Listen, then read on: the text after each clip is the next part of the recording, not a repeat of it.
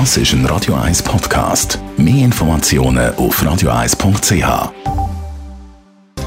Netto, das Radio 1 Wirtschaftsmagazin für Konsumentinnen und Konsumenten, wird Ihnen präsentiert von Tracker.ch, der weltweit führende Anbieter für mobile Ortungslösungen.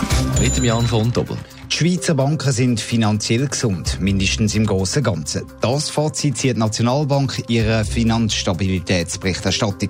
So haben die Grossbanken CS und UBS Eigenkapital weiter aufgebaut. Jetzt lügen sie die Eigenkapitalanforderungen, die man in der Too-Big-to-Fail-Regulierung geschaffen hat, schon fast erfüllen. Staatssekretariat für Wirtschaft SECO rechnet mit einem schwächeren Wirtschaftswachstum. Für das Jahr erwartet SECO noch ein BIP-Wachstum in der Schweiz von 1,2 Prozent, weniger als in früheren Prognosen.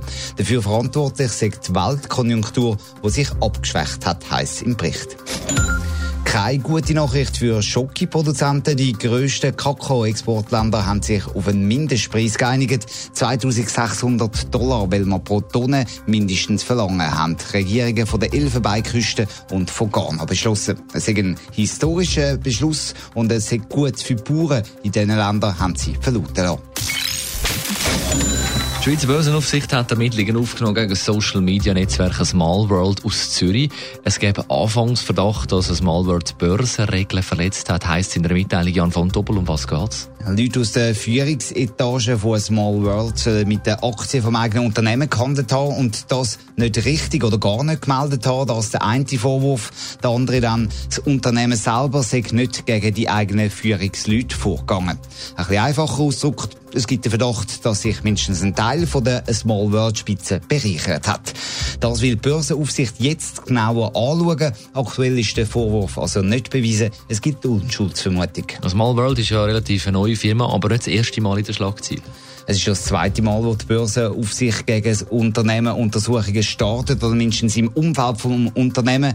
Das, obwohl Small World ja erst seit anderthalb Jahren an der Börse ist. Schon vor einem guten Jahr hat die Deutsche Bundesanstalt für Finanzdienstleistungsaufsicht eine Untersuchung wegen Marktmanipulation gestartet, hier allerdings gegen Dritte. Jetzt abschließend gleich noch eine Frage. Was ist Small World für eine Firma? Ja, dass du das soziale Netzwerk nicht kennst, das bedeutet, dass du wahrscheinlich nicht genug Geld hast.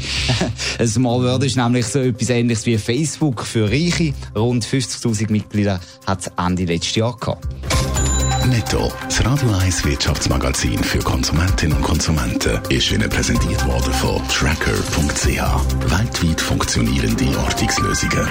Reich im Herz. When your legs don't work like they used to before. Das ist ein Radio 1 Podcast. Mehr Informationen auf radio1.ch.